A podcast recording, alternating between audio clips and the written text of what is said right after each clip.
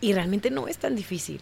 O sea, yo, yo lo hablo, o sea, yo lo digo, no es difícil. O sea, a veces la gente me dice, es que a ti todo se te hace fácil. Y yo, es que es fácil. O sea, realmente es fácil. Lo difícil es romper estos paradigmas de, neta, voy a dejar todo lo que tengo. O sea, toda mi estabilidad. Realmente nunca estás estable.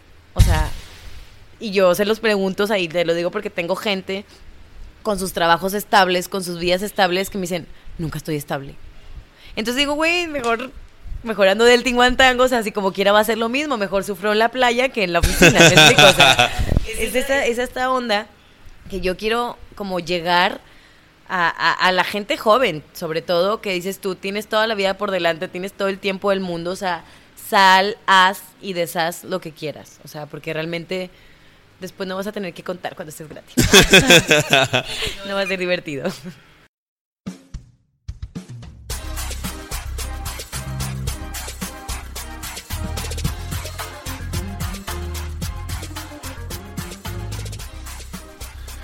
Hola, les habla Mike Mora y les doy la bienvenida a su programa Sin Dirección, el podcast en donde me dedico a entrevistar a personas con historias de éxito en el mundo laboral.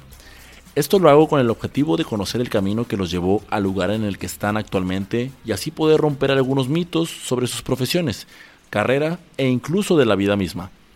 Esto va a permitirte a ti, que estás por determinar tu vocación, a aprender de los aciertos y errores que cada uno de ellos comparte en su historia y así puedas tomar mejores decisiones. En la entrevista del día de hoy tuve la oportunidad de coincidir con Andrea Mesa. Ella es una increíble bailarina profesional, egresada de la Escuela Superior de Música y Danza de Monterrey. Andrea ha recorrido el mundo dando shows y espectáculos distintos, pasando desde Francia, París, con quien se desempeñó en el ballet de Amalia Hernández, uno de los más prestigiosos, por no decir que el más prestigioso de aquí, de nuestro país. Y también ha estado, justamente viene regresando de Shenzhen, China, en donde estuvo participando en el show de Window of the World o Ventana del Mundo en español.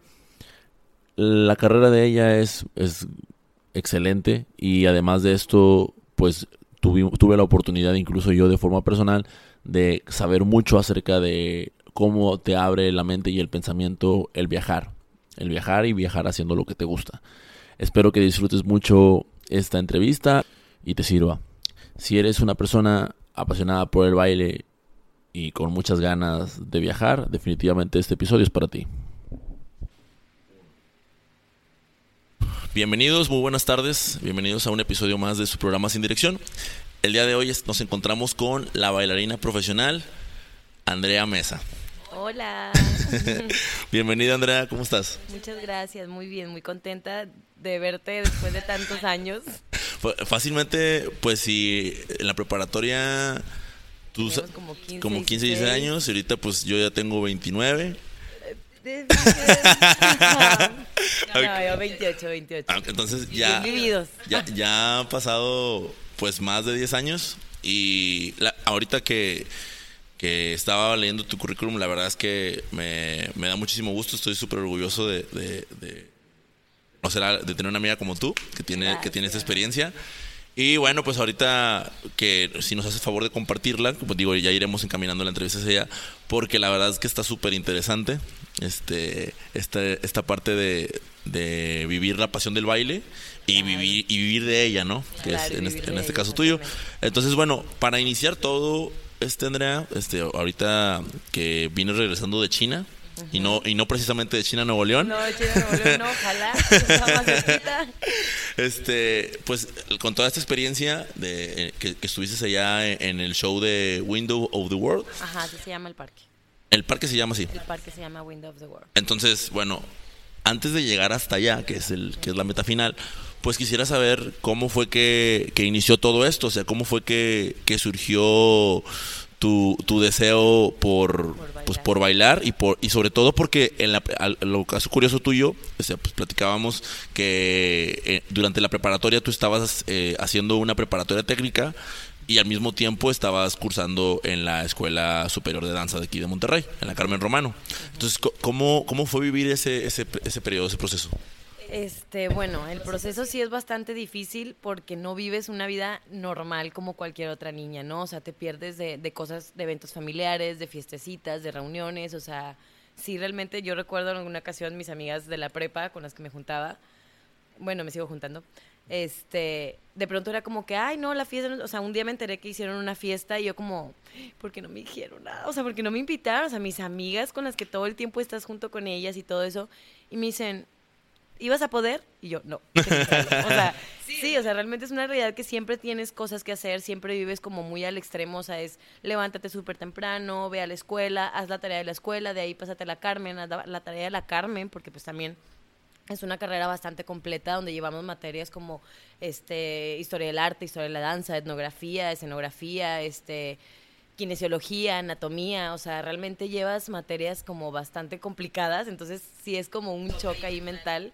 este, pero bueno, pues cuando te gusta algo, pues pienso que no, no se hace como trabajo, ¿no? O sea, es, es a veces más fuerza de voluntad de levantarte en las mañanas, yo creo, pero todo, todo bien, o sea, sí es una parte complicada, pero que al mismo tiempo, pues disfrutas y te haces como como hiperactiva, o sea, como una persona que siempre tiene que estar haciendo algo y cosas así, proactiva.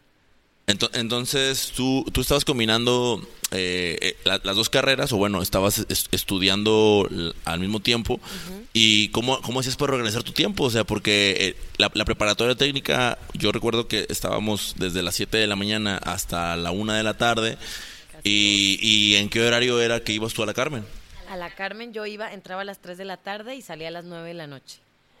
Entonces, o sea, real, o sea, de buenas porque la escuela estaba cerca de, de la Superior de Música y Danza, pero sí era una cosa de o como o me voy. O sea, entonces sí, sí hubo ahí, de hecho estuve como un poco enferma en, en, algún momento, como que me presionaba demasiado y aparte en ese entonces era como demasiado perfeccionista y toda esa onda, entonces me acuerdo que sí me dio así como un ay, desequilibrio ahí mm. con la comida, pero, pero pues todo así era, o sea, como súper rápido, Tenía que estar corriendo. Oye, yo, ahorita me surge la duda, o sea, ¿de, de dónde sacaste la idea de, de, ¿Hubo alguien a quien tuvieras en tu familia o, o alguien a quien seguir que, que, fuera, que estuviera en el área del baile? Sí, la verdad es que, bueno, en mi familia en general no, o sea, todo es como muy normal, abogados, doctores, bla, bla, bla. Pero mi núcleo, papá, mamá, o sea, papá no se dedica a eso como tal, pero él en sus hobbies es compositor, ¿no? Entonces ya de ahí también viene toda mi onda y mi locura. Mi mamá es bailarina, es maestra de ballet. Nunca fue bailarina como tal, o sea, ella siempre fue como más la pedagogía, o sea, más como enseñar y toda esa onda. Entonces, pero pues de ahí. Mucha gente piensa que, que, ay, tu mamá te metió. No, o sea, mamá siempre fue como, incluso mamá es bailarina clásica, yo soy más como pegada al folclore, o sea, es mi base también el ballet y el contemporáneo, pero siempre mi fuerte fue como el folclore, ¿no? Entonces, mamá jamás nos obligó a nada, o sea, jamás. Pero pues sí, obviamente creces y, y, empiezas a ver todo esto y, y, pues me gusta, o sea, la verdad es que me gusta bastante y, y de ahí. podría decirse que, que naciste en, con dos personas, o sea, bueno, con tus padres que en este caso estaban involucrados en el medio artístico de manera directa o indirecta, digo, y pues a ti te tocó observar a las niñas que estaban en las clases de tu mamá y ya de ahí le, empezaste a tomar el gusto, no porque te lo impusieran, sino porque no, para nada. O sea, mamá jamás. Digo, es un comentario que se lo escucho muy a menudo de que, ay, pues es que tu mamá te metía yo. No, realmente, o sea, mamá no, nunca me obligó a nada. O sea, mamá no, siempre nos metió a las clases que queríamos. O sea, desde cualquier cosa distinta, o sea, ya sea cuando o cosas así, o sea, la clase que nosotros le dijéramos, mamá como que siempre nos apoyó y lo que quieran, ¿no? Pero sí, al menos mi hermana y yo sí como quisimos continuar, ¿no? Con, con, con la danza. Tienes una hermana menor, ¿verdad? Sí, ocho años menor. Y ella también está... Ella está en Valle de Monterrey ahorita. Sí, sí, sí, escuché que una una, o sea, una alumna de la preparatoria, este, no sé si recuerdas que una vez te mencioné que en algún momento salió el tema de, de o sea, salió algo con, con tu apellido y ella me preguntó que si yo conocía, entonces yo le dije, sí, sí conozco a esa Ochoa, pero no, estábamos, ella estaba hablando de tu hermana y yo estaba hablando de ti, ¿no? Entonces era totalmente opuesto. Bueno, eh, ahora, justo cuando vas en, en, en tu en esa combinación de carreras, llega un momento en el que decides dejar la, la preparatoria, ¿verdad? Eh, ¿Cómo fue ese proceso? ¿Qué, ¿Qué, qué, pasó? En realidad es, el, es la onda que te digo que me dio como que me enfermé un poco feo y no sé por qué no tengo una mamá normal. que en vez de que me diga, no, no, no, te sales del baile, fue como de, no, no, no, salte de la prepa un rato, ¿no? Entonces, fue como, ok, mamá, ¿qué onda contigo? Pero bueno, se tomó esa decisión. En realidad la tomó más mi mamá, este, y ya después yo terminé la prepa por otra parte este, porque pues era, era también como pesado porque nuestra escuela era técnica, entonces estudiaba diseño de modas, entonces era como, haz la tarea normal de la, de la prepa normal, de la diseño de modas y aparte la superior de música y danza. Entonces realmente era como, como fuerte.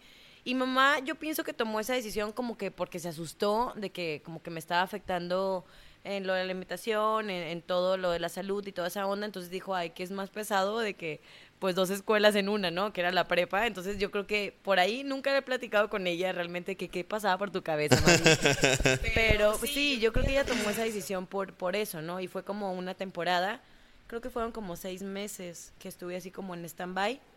Y ya después, este, terminé la escuela y toda esa onda y, la Carmen normal, pero pues sí, para mi mamá siempre fue como muy importante, como que sabía que me iba a dedicar de lleno a esto, entonces fue como de que no, por ahí no, o sea, no lo dejes. A lo mejor te vio ese, ese brillo en tus ojos, ese ¿no? brillo en mi mirar. Oye, pero, entonces cuando, cuando dices stand-by, o sea, ¿fue stand-by de las dos o fue stand-by solamente de la prepa? solamente de la prepa. Ah, que seguí siguiendo en la Carmen. Sí, sí, sí, en la Carmen seguí porque pues de cierta manera, no sé, a lo mejor es algo que más disfrutaba o que no me estresaba tanto, ¿no? Pero, pero sí fue así. Ok, oye, no, y ahora sí, lo, lo, que, lo que platicábamos hace rato, entonces tú haces toda tu, tu, tu, carrera en la Carmen y es cuando empieza tu vida laboral, porque pues obviamente al momento de estar en la preparatoria en la Carmen era imposible tener tiempo para trabajar. Y aún así lo hacía. No, es cierto, ¿cómo? ¿A, qué horas? En la noche, me acuerdo que tenía dos amigos, Carlos y, y, y Adán, que ya son más grandes que yo, no voy a decir cuántos años para no quemarlos. un saludo a los amigos de... Un saludito. Entonces ellos ya estaban más grandes, ya tenían más experiencia y todo eso, y me invitan a un proyecto que se estaba haciendo para la universidad, o sea, para meter como un grupo de danza en la universidad. Estuvimos metiendo bastantes proyectos. A final de cuentas ya no se hizo este, por cuestiones laborales de los tres, pero sí hubo un tiempo que estábamos como muy metidos, estábamos yendo a hablar, gestionando todo lo, el proyecto y toda esa onda. Entonces sí, la verdad es que siempre fui bien local. Yo creo que por eso me enfermé. Pero, pero sí, o sea, yo, tú lo sabes, yo siempre pedía al universo más horas en el día porque me encanta andar de aquí para allá. Sí, sí recuerdo que, que eh, platicábamos hace rato, ¿no? Que desde, desde muy joven, desde los 16 años, ya, ya tenés esta frase de, de, señora y de señor, de, ay, ¿por qué no tiene más de 24 horas al día? Y yo, me quedaba así, que ¿para qué quiere más tiempo, no? pero bueno, ya después, ya muchos años después entendí por qué. Eh, bueno, y, y ahora lo, lo, que comentábamos hace un momento, tú terminas la, escuela en la Carmen, este... Ah, no, espérame, espérame, quisiera, quisiera eh, hacer una pausita ahí, porque también tienes algo de experiencia como, como docente, ¿no? Empezaste a, empezaste a, hacer, a ser maestra. ¿Y cómo, fue que empezaste? O sea, ya, ya solamente te dedicabas a la Carmen, ¿y qué pasó? ¿Te diste cuenta de que te sobraba mucho tiempo ahora o qué pasó? Sí, no, me desesperaba mucho y entonces yo no empecé a trabajar porque yo quisiera, la verdad no me voy a dar ese crédito. Este, la verdad es que fueron mis maestros que de repente un día como que, ah, no estás haciendo nada, ok, dale, me vas a ir a suplir a tal escuela. Y yo, pero como, ¿por qué? O sea, yo no quiero trabajar, estoy chiquita, o sea, yo no... Aparte, también sufrí bastante porque, o sea, yo tenía 16 años y mis maestros como de, vas a dar clases en secundaria. yo, neta, o sea, por favor, o sea, soy un año mayor que ellos. Obviamente me agarraron de bajada horrible, o sea, a pesar de que yo tengo un carácter fuerte, o sea, me agarraron así horrible de bajada. Yo llegaba así bien estresada a mi casa de que ya no quiero hacer nada de esto en la vida. Y después me mandaron al extremo, que fue preescolar. Ah, Entonces, no, no, no, o sea, yo me acuerdo que sí me gustan los niños y todo, pero no soy tan paciente, ¿no? Entonces me acuerdo que mi mamá llegaba y me decía, que, ay, hija, ¿qué aprendiste hoy de los niños? No, yo, nada, mamá, nada, no aprendí nada. Y entonces yo me quedaba así, yo, no te creas, sí, una cosa, le digo, a odiarlos más. No, no, no, me desesperaba mucho, obviamente porque yo era una niña y no sabía como el trato, de verdad, o sea, no, no me desagradan, pero nunca fui como tan fan, ¿no? Entonces sí era así como los niños de, maestra, tengo ganas de ir al baño y yo. Y, pues ve, si quieres, o sea, sí, o sea, sí me faltaba mucho ese tacto. Después caí en primaria, este, ya moví esto. Eh, pero trabajar nada más con, con, niños de cuarto a sexto año. Entonces, la verdad me fue muy bien, lo disfruté mucho. Después volví a trabajar en secundaria, pero ya, ya tenía yo más como experiencia, entonces ya no me la jugaba, ¿no? Entonces ya, fui muy feliz. O sea, yo creo que soy más feliz en estos momentos de mi vida, yo creo que dando clases, pero ya gente mayor, o sea, que ya sabe lo que quiere, que va lo que va, o sea, que realmente les apasiona. Me encanta trabajar con personas apasionadas. Yo creo que es lo más en mi vida. O sea, una persona que, de esas que nos dicen que estamos locas, pero esas personas me encantan, o sea, que realmente tienen como, ay, el corazón y, y esto, y filosofean y bla, bla, bla, eso me encanta. Pero sí disfruté mucho esa parte de, de ser maestra a muy temprana edad. Bueno, y además de eso, también, digo, lo, lo quiero rescatar esto porque después uno, o sea, o, yo conozco muchos estudiantes que, que de repente pues nada más van a la escuela y ya, ¿no? O sea, es, todo, lo, es todo lo que hacen, o sea, van y, oye, ¿qué hiciste después? No, pues me acosté a dormir. Y en el caso tuyo, pues estabas combinando tanto en la, en la parte de dar clases en, diferentes colegios y además estuviste también como modelo, ¿cierto? Entonces, como el trabajo de modelo, ¿qué lo hacías fines de semana? Este, pues podrían ser a veces hasta entre semana. Y ahí lo que se me acomodara. Realmente eso eh, lo traigo más bien arraigado por mi abuela.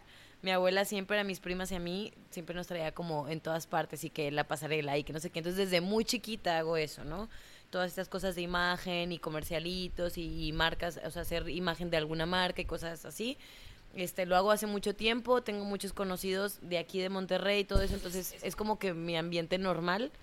Este, y la verdad es que sí te salva, a veces no sé, que si te falta pagar esto, te falta pagar lo otro, o sea, la verdad es que sí es como un salvón económicamente.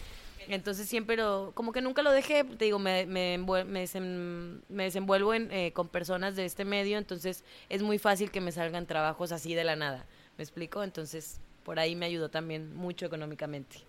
Súper bien, súper bien. Oye, entonces, ahora sí, lo que, lo que me entra la duda ahorita es, terminas la Carmen Romano y pues yo creo que dentro de todas las carreras que hay, este, el tema del baile o el tema artístico es de las que más se, se nos dice de, no, hombre, no te va a dejar nada, te vas a morir de hambre, ¿no? Claro. ¿Cómo fue que tú, o sea, independientemente de cómo lidiaste con esto, o sea, ¿cuál fue tu primera experiencia ya en el ámbito como, como bailarina profesional? Porque, bueno, antes de, llegar a eso, perdóname, me surgió una duda. Cuando terminas la, la, escuela, eh, ¿te conviertes en bailarina profesional? yo creo que el, ser bailarín profesional te lo da la experiencia. Más que un estudio. O sea, a pesar de que yo tengo estudio y hay mucha gente que dice, ay, papelito habla y todo eso, sí tienen razón. Este, aunque a veces vemos personas que realmente por así decirlo, se enseñan en la calle, ¿no? Y bailan mejor que uno. Pero bueno, es, es también importante esta parte. A lo que voy de los comentarios esos que te enfrentas de, te vas a morir de hambre y bla, bla, la verdad es que yo, yo lo desmiento porque he llegado a ganar muchísimo más que alguien profesional, ¿no? Y por hacer mucho menos y con menos horas y todo eso. La verdad es que es una combinación de todo, o sea, de, de varias cosas como en cualquier otro trabajo. O sea, tienes que tener obviamente disciplina, tienes que tener pasión, tienes que tener, este, ahora sí que técnica y, talento, ¿no? Y, y, tener visión, o sea, tener visión y ser biznero, o sea, yo creo que esas son, como cosas muy importantes para cualquier carrera, o sea, para cualquiera, o sea, porque es eso, o sea, no importa que sepas mucho o que bailes muy bien si no te sabes vender, si no te sabes, o sea, si no dices, ay, de esto podemos hacer esto, o sea, es, es una combinación realmente de todo. Entonces, si les va mal es porque obviamente no tuvieron como, como esas, esas, esas cosas, ¿no? Eh, yo sí desmiento que, que los bailarines se mueren de hambre, porque la verdad no. Lo que sí yo siempre digo es, en cualquier momento se te puede acabar, ¿sabes? O sea, eso sí hay que tenerlo en cuenta. O sea, de hambre no te mueres. O sea, si la sabes hacer, si te gusta, si le echas ganas, lo vas a hacer y puedes ganar muchísimo más que muchas personas. Pero tienes que tener consciente que tienes que tener un plan B porque, o sea, no sé, sales a la calle, te atropella un camión, o sea, cualquier cosa y ya no puedes bailar y entonces, ¿qué haces, no? Eso sí, yo siempre lo voy a decir, o sea, sí tienes que tener un plan B porque en cuanto ya no, no sirvas para esto o ya no te veas bien, antes era muy marcado, antes era como de que después de los 25 años era como la edad límite para los bailarines en compañías profesionales y todo esto, ahora con la evolución del mundo, yo creo, o sea, no sé, se ha estado extendiendo un poco más. Entonces yo tengo compañeros que tienen 45, 48 años y se siguen viendo perrísimos. Entonces no hay bronca. No hay bronca, pero sí antes era como muy así, muy muy tajante de que no, a partir de esta edad ya no puedes. Entonces también es eso, o sea, tienes que tener siempre un plan B porque no sabes hasta cuándo te pueda durar la buena vida. bueno, y entonces cuando tú terminas la Carmen, eh, decides que quieres este, formar parte del ballet con más importancia aquí en el país, que es el ballet de Amalia Hernández. Sí, me, dio la locura. Te platicaba hace rato que trabajaba en, en Ciénega de Flores, en una casa de la cultura de allá dando clases, me imagino. Primero entré dando clases y de pronto ya pues ahí con todos los proyectos que traíamos me llevé muy bien con la que llevaba las finanzas y todo eso y los proyectos. Entonces empezamos como a crear muchas cosas y empezamos a abrir más espacios, se abrió teatro, se abrió música, se abrió todo esto, entonces ya estaba más como coordinadora, ¿no? De, de todas esas áreas. Y de pronto un día, o sea, me dio una crisis existencial de, ay Andrea, o sea, tienes tantos años y, neta quieres hacer eso toda tu vida, o sea, no. Yo creo que ese chip en mi cabeza siempre estuvo desde niña. De hecho, papá es algo que, que como que cuenta mucho, ¿no? en las pláticas de, no, es que mi hija dice, cuando estábamos chiquitas le preguntamos que qué quería ser de grande. Y, o sea, no sé, cualquier otra niña, no sé, te dice como, ay, doctora, o ay, no sé qué. Dice mi papá que yo le dije, ay, mira, no sé. Yo no sé lo que yo quiero hacer de grande. Lo que sí sé es que yo quiero ir por el mundo haciendo lo que más me guste hacer. Entonces, para mi familia siempre fue como de que esta se va a ir largar y nos va a abandonar aquí no muy pronto. O sea, siempre lo tuvieron en la mente. Entonces, sí, me, me dio eso como, dije, no, o sea, no puede ser que me vaya a quedar aquí a, estar dirigiendo o a, estar dando clases. Le dije, no, o sea, yo quiero bailar. Entonces, pues surge esto de, de, irme a ballet de Amalia Hernández, una compañía, pues, bastante importante en México, eh, que está, se ubica en Ciudad de México. Y, y pues me voy, o sea, pero yo así sin saberla ni temerla, y yo dije, sí, me voy, ¿qué importa? Me acuerdo de estar en la compu buscando este departamento cerca para yo irme caminando, porque pues obviamente era un monstruo de ciudad, el metro y todo eso, y dije, no, espérame, poquito a poquito, ¿no? Dije, me, me encuentro un lugar cerca y pues me voy caminando y todo. De hecho, pues como no conocía la ciudad, yo llegué a vivir a la colonia Guerrero, o sea, donde se mueve toda la droga, donde está súper peligroso, o sea y yo así en, regia, arregladita, y o sea, neta, yo no sé cómo nunca me hicieron nada. Pero pues sí, o sea, realmente empecé así como de cero. Eh, me fui a la audición, de hecho, me corrieron. O sea, al principio, cuando yo llegué a la audición, el maestro fue como, no, eres demasiado enana para estar aquí. O sea, ya la estatura mínima para el ballet es 1,70 para las mujeres, para los hombres, imagínate, 1,80, 1,90. Entonces, sí me acuerdo que fue como de, no, no me voy a ir. Y el maestro sí me, me sacaba de los ensayos porque tienes que estar ensayando. Llegas como a un grupo que se llama, o sea, que es de aprendiz, se llama este, experimental. Y después ya un día eh, bajan los directores y dicen, ah, bueno, pues tú subes para estar de prueba o lo que sea, ¿no? Pero por mientras estás ahí aprendiéndote el repertorio de, del ballet. Entonces me acuerdo que el maestro me decía de que no, es que vete, o sea, no, no, nadie te va a hablar porque estás chaparra y no sé qué, y yo no me voy a ir, ¿no? O sea, como toda regia loca. Y yo, cuando me corre la directora, me voy, ¿no? Porque es, el maestro era coordinador. Importantísimo, Antunes, el maestro Carlos Antunes. Pero sí, me acuerdo que me decía eso y yo así como que no, no, no, no, no y no. Este, pasa un tiempo y, baja la directora artística, Viviana Basanta, y, y pues no, bueno, me suben, me dan oportunidad para la compañía y pues ya me quedo ahí. Entonces hay dos compañías, la compañía residente y la compañía, la primera compañía. Perdóname que te interrumpa, ahorita nos quedamos ahí en en lo de la compañía residente y la primera compañía. O sea, me, me dejé muy sorprendido de que tú pues dejaste todo aquí en Monterrey para irte para allá y luego llegas, o sea, si te dejaban ensayar o te sacaban literal de, o sea, de, dónde es que te sacaban? Esa es la, que, la parte que me está quedando con, ahorita como del duda. Grupo, del grupo experimental, o sea, en el grupo experimental tú vas ahí, este, haz cuenta que no hay en sí como una audición. O sea, espera, abajo del grupo experimental no hay nada. No. O sea, tú llegabas a ensayar con el grupo experimental y pues vengo a ensayar, vengo a audicionar y luego no, salte. Ajá, sí, exactamente. O sea, como que, o sea, todos pueden ir. Pasa esto, o sea, sí te ven y hay, y hay gente que de plano le dicen no. ¿No? O sea, porque o realmente están demasiado chaparritos o no bailan o lo que sea. Cuando el maestro a mí me ve la primera vez, o sea, así de hola, soy Andrea, me dice que usted no va a entrar porque está enana, ¿no? y yo como de, no me has visto bailar, o sea, espérame, dame chance, ¿no? Este, entonces eh, nos mete a ensayar y todo esto y él me ve y me dice, pues, este, tienes buena técnica, te ves muy bien y todo, pero pues está chaparra. O sea, mis está chaparrita y yo ahora soy chaparrita, no soy enana, ¿no? Como hace rato. Pero, pero sí, así fue. Entonces yo me aferré y me aferré y me aferré. Este, y te digo, o sea, él sí me decía como de que ya no vengas, o sea, no vas a entrar porque estás chaparra. Pero, Eso pues, ya fue días después. Sí, fue, yo creo que me lo dijo como en dos ocasiones. Como en dos ocasiones me lo dijo. Y hasta que, pues, te digo, baja la directora artística a ver el ensayo y pues ya me dan como con la oportunidad de estar en la residente. Okay. La residente, continúo con, con, con, eso, es la que hace... O sea, nosotros en Bellas Artes, de ley, tenemos la función los miércoles y los domingos, dos funciones. Esas son, de ley, nadie nos mueve, todo el año. Eh, de hecho, somos la única compañía que tiene como... Esta, no, o sea, todos van a Bellas Artes por temporadas. Realmente el ballet es el único que está como de lleno. Entonces, más aparte las de antropología, las que son al interior de la República y las giras internacionales, que son las que hace la primera compañía. ¿A, dónde te... Por, qué estados te movió el ballet? Uy, por todos. Yo creo que me, me faltan como tres por conocer realmente. O sea, realmente anduvimos por todas partes.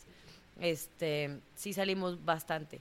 Y está la primera compañía, o sea, la residente es la que cubre las, las funciones de aquí, mientras la primera no está, porque cuando después ya estuve en la primera, después de un año, dos años, en la residente me pasaron la primera, cosa que jamás me imaginé porque todavía en la, primera son más altos todavía. O sea, son como los que tienen más experiencia, este, los que tienen ya más años, este, y los más altos. O sea, la residente todavía está un poquito más capiroteada, ¿no? pero sí, jamás me imaginé estar, pero bueno, un día me rebelé con alguna situación y fue como de, yo pensando que me iban a correr y fue como de que no, pasas a la primera y yo, pero, a ver, a ver, pero cuenta esa situación. sí, cuéntala. Muy intensa, muy intensa. A ver, a ver. Eh, bueno, pues resulta, el ballet la verdad es que es, bastante pesado. Es, es un ambiente muy pesado.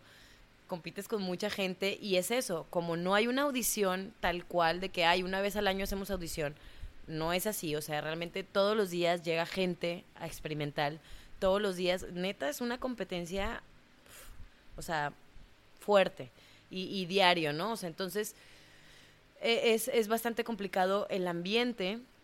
Sí sufrí mucho porque pues aparte la chaparrita era como tú que aquí y toda esa onda y luego también para que no se notara tanto la estatura me empezaron a dar solistas. Entonces claro que me puse a la compañía así de ¿y tú qué? ¿No? Yo, no, yo qué, o sea, pues yo qué, o sea, realmente, o sea, yo no soy la que me pongo los lugares.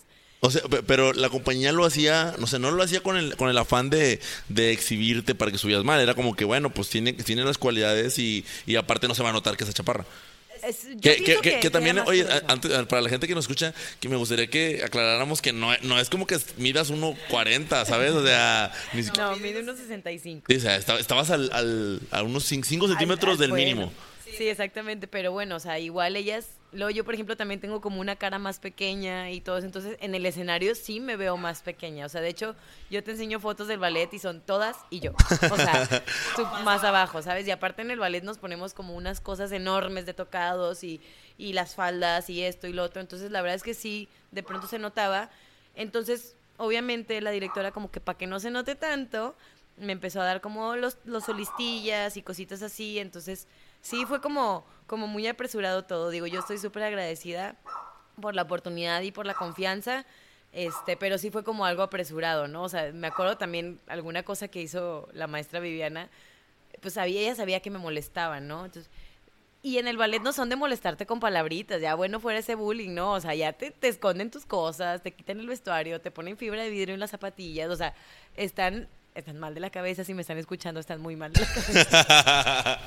sí, hay unas personas de verdad que dices tú, neta, o sea, ¿cuántos años tienes? O sea, ni en la primaria pasé estas cosas, ¿no? Pero bueno, es parte del show y, de estas cosas, o sea, de hecho también, o sea, para entrar te piden de que, de que una botella y cosas, o sea, hacen cosas así, yo creo que para pasar el tiempo, ¿no? Que después está, no es tan malo, pero sí de pronto tú nueva y tú así como que, ay, no, ¿qué pasa? Pero bueno, también es como también hay un poco del ambiente chilango, ¿no? Este, ay, ¿en qué me quedé? Ah, es que, es que ibas a platicarme precisamente lo, ah, que te pasó. La historia, claro. Bueno, sin decir nombres, ah, este, había una, una bailarina que yo admiraba mucho y toda esta onda. Y, y de pronto se, se, se muda a nuestro camerino, ¿no? Yo después ya me cambiaba yo con, con, con otra chava, porque al principio es lo que iba a contar, que Viviana dijo, ay, para que no la molesten, déjenle un camerino a ella sola. Y yo, o sea, claro que se me echaron más encima. Pero bueno, entonces yo le hablé a una compañera y yo, ay, este, cámbiate tú conmigo, no sé qué, bla, bla. Después entra esta otra persona, este, y súper bien. Estábamos bailando y todo. Lo que sí es que luego, como no había espacio, porque éramos tres en un camerino para dos, este, entonces ella como que tenía como sus cosas muy arrumbadas o desorganizadas o bla, bla, bla. Un día estando en, el foro, o sea, en, el, en Bellas Artes bailando, como que me pasa cerquita y veo que me dice algo y yo ni en cuenta, me reí. Después veo que me empieza así como un montón de maldiciones y yo, ¿qué onda? ¿Qué está pasando, no? Entonces nos empezamos a hacer, de- o sea, ella se empezó a hacer de palabras, yo no entendía qué onda. Y ahí me voy atrás de ella, o sea, saliendo de- del show, como que, oye, ¿qué onda? ¿Qué pasó? Bla, bla, bla. Este, peleándonos y así. Yo estaba enferma, me acuerdo, o sea, teníamos tres funciones en Bellas Artes, yo estaba así hasta el queque. Y, y me dice que no, es que tú me robaste mis aretes, que no sé qué. Y yo, ¿qué? O sea, tú me perreaste, crees que porque soy nueva, no sé qué. Y yo, porque eso es muy así, es que cuando eres nuevo, te perrean escondiéndote tus cosas y toda esa onda, ¿no? Las novatadas. Ah, ok. Es- Eso es lo que iba a preguntar, Ajá, que si perrear sí. era no batear. Ah, sí, perdón, sí, perrear no es perrear intenso de reggaetón, no, no, no. Eh, allá es como no batear. Entonces, eh, yo pues me quedo en shock de que, o sea, yo no te hice nada, yo no te escondí nada. Entonces nos empezamos así como a armar de palabras, ya en el camerino obviamente me molesto porque es como que, güey, yo no hice nada, o sea, agarra la onda. Y nos empezamos a pelear toda esta onda, bla, bla. Se mete alguien más, la otra, mi compañera, que aparte estaba embarazada. Y me acuerdo que se, que se me tira así como para, para golpearme, ¿no? Y yo así como, o sea, a ver, yo en ese momento pensé, a ver, Andrea, jamás en tu vida te has peleado. Esta chava sí, seguro vas a terminar en el suelo. Aparte está embarazada. Pero estaba ya tan harta, o sea, ya de, de tantas cosas que me habían hecho en el ballet que fue como de, si me da, si me da, le doy. O sea, me vale, o sea, me vale absolutamente todo, me vale que vaya a terminar yo tirada en el suelo. Si me da, le doy. Y me acuerdo que me le fui encima yo también. Entonces, la que empezó el problema nos separa y me abraza. Me dice como de que no, no, no, tranquilízate, que no sé qué, y bla, bla, bla. Yo no sé de dónde agarré fuerza porque para empezar la chava era más alta que yo. Y la agarré así del cuello y la empujé así de que tú no me toques. O sea, tú no me toques. Y luego me salí así en perra loca, hacia los camerinos de que se les acabó su Andreita buena onda, o sea, la chingada y bla, bla, bla. O sea, me salí así bien loca, te lo juro. Y, y, y ya, yo creo que fue la primera vez que perré a alguien con palabras, porque la chava esta me dice que no, no, no, tranquilízate. Yo así cambiándome, así llorando y cambiándome. Me dice, no, tranquilízate, este, no puedes salir a bailar así. Me acuerdo que me volteé y le dije, como tú no bailas nada, yo sí, con permiso. yo creo que esa fue la primera vez que me puse así como en modo sangrona con los del ballet. Y sí, o sea, como que todos se quedaron de que, ¿qué onda con...? Porque sí, de hecho era Andreita, o sea, era como que, ay, Andreita, Monterrey. Primero me decían Monterrey en el ballet, de que, ay, Monterrey, Monterrey, Monterrey. Ahorita soy Mesa. Este, o sea, ya, ya, ya no soy ni, ni Monterrey, ni Andreita, ni nada. O sea, ahora soy como de que, ay, Mesa. O La Regia, luego también me decían. Este, yo creo que desde ese momento fue así como de que, bye. Ese fue cuando como que agarré el... eh, el respeto, por así decirlo, de mis compañeros, porque a partir de ese momento ya nadie más nunca me volvió a hacer nada, nunca nadie me volvió a perrear ni, ni nada. Este, cuando paso a la primera compañía fue en una ocasión, ay, bueno, es que es como un tema muy, muy extenso, pero vamos a resumirlo en que tenía yo como mis ciertas o sea, disgustos con, con el ballet, de, alguna manera de trabajar o de algún trato de los directivos conmigo. Entonces, un día se enojaban por cosas que hablaba la gente y un día me acuerdo que me empezaron como, como a, molestar el, el- el director del, del ballet y me hacen un comentario como, si no puedes con la función, este, te suplimos. Pero yo sabía que lo estaban haciendo como por, por joderme, por no acceder a otras cosas, ¿no? A, a defenderme yo o cosas así. Entonces me acuerdo que fue como que, ah, sí, ya nada más nos faltaba Jalisco. Yo ya estaba vestida de Jalisco, ya íbamos a salir. Y yo dije, ok, me quité así el vestuario ahí, en frente del maestro, y de que, súplanme. Tanto están jodiendo, súplanme. Entonces me metí al camerino y todos como de que, no, no te pases. Y yo, es que, ¿por qué me están diciendo cosas? O sea, yo estoy haciendo mi chamba. Si están ellos enojados o lo que sea, es su bronca, ¿no? Entonces me acuerdo que me dijeron de que, no, pues ya vete a tu casa. Y yo sabía que había, nada más había una suplente y aparte era nueva. O sea, yo sabía que le iba a regar. O sea, yo sabía. Y dije, no, yo me voy a quedar aquí en el camerino. Dije, porque esta chava la va a regar. Y van a venir a reclamar y yo aquí voy a estar para dar la cara, ¿no? Y pues dicho y hecho, o sea, viene la maestra Viviana. es- Ay, maestra, perdóneme. y llega la maestra y ni la dejé hablar, o sea, real, ni la dejé hablar. Le dije, o sea, a mí no me van a estar haciendo este tipo de comentarios cuando yo sé que no estoy haciendo nada. Este, si creen que la estoy regando en algo, dime mi error. O sea, para eso están ustedes, ¿no? O sea, que para que me digas, oye, estás haciendo mal esto, yo lo corrijo. Dije, pero si ustedes nada más me están diciendo, no, no, mal, mal, mal, mal, pero no me dan un, un motivo, un argumento o una solución, yo no puedo hacer nada. Y así no, no, pues no se trata de eso, ¿no? Entonces me acuerdo que le empecé a decir un montón de cosas, entre otros temas que teníamos. Y yo dije, ya me voy. Y agarré mis cosas y me fui, ¿no? De, de, de ahí de, del ballet. Y yo así en mi casa con mi mejor amigo, de que, ay, no, me pasé, que no sé qué, ya no voy a bailar, que no, o sea, ya obviamente te, te duele, ¿no? Y me acuerdo que me llama y yo todavía en vez de contestarle, que maestra, perdóneme, o sea, fue como de, bueno, ¿qué pasó? todavía dándome mi taco de regia. Y yo así que, ¿qué pasó? Y yo dije, me va a decir que, que vaya a firmar mi renuncia. Y fue como de, no, te espero este, en el ensayo de mañana con la primera. Y yo, ¿what? ¿What the fuck? O sea, ¿qué onda, no? O sea, dices tú. O sea, a veces como que también hacía falta. Ahí, ahí, como- ahí ese fue tu ascenso. ese fue mi ascenso a la primera, lo que jamás pensé por la estatura, por la experiencia, por lo que sea. Pero esa vez fue que me habla y me dice, te espero en el ensayo de, de la primera, ya vas a estar con la primera, con la residente nada más vas a suplir. Y yo, claro que yo quedé en shock como tres horas así de que, a ver, no entiendo qué está pasando. Digo, ¿qué, ¿qué pasó ahí? O sea, pero ese fue mi ascenso a, la primera.